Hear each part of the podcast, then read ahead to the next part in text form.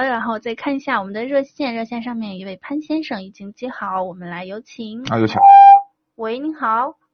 喂，喂，你好，潘先生，你好，你已经接嗯哎到直你好播室了。嗯，你好。波波罗，你好，你主好持人你好。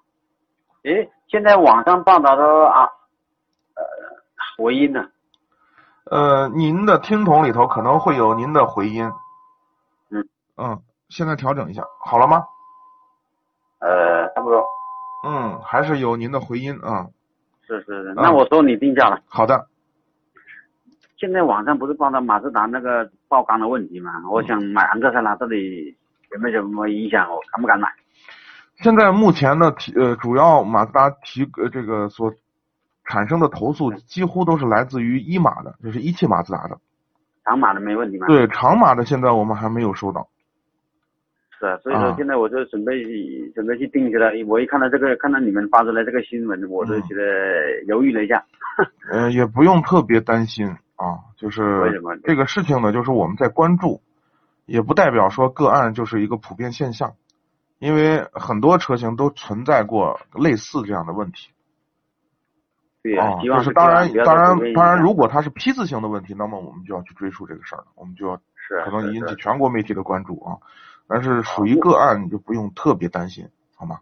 就是目前没没有收到长马有有什么投诉问题，对，长马的投诉还是很小的，很少，很少是吧？嗯嗯那那我们像我们家用的一点五的动力，你开过，你应该觉得怎么样？一点五的动力，我跟你讲，这个一点五的动力比大众的一点六强。大陆的一点六还比还比卡罗拉一点六呢，差不多、嗯，还差是比卡罗拉的一点六也强。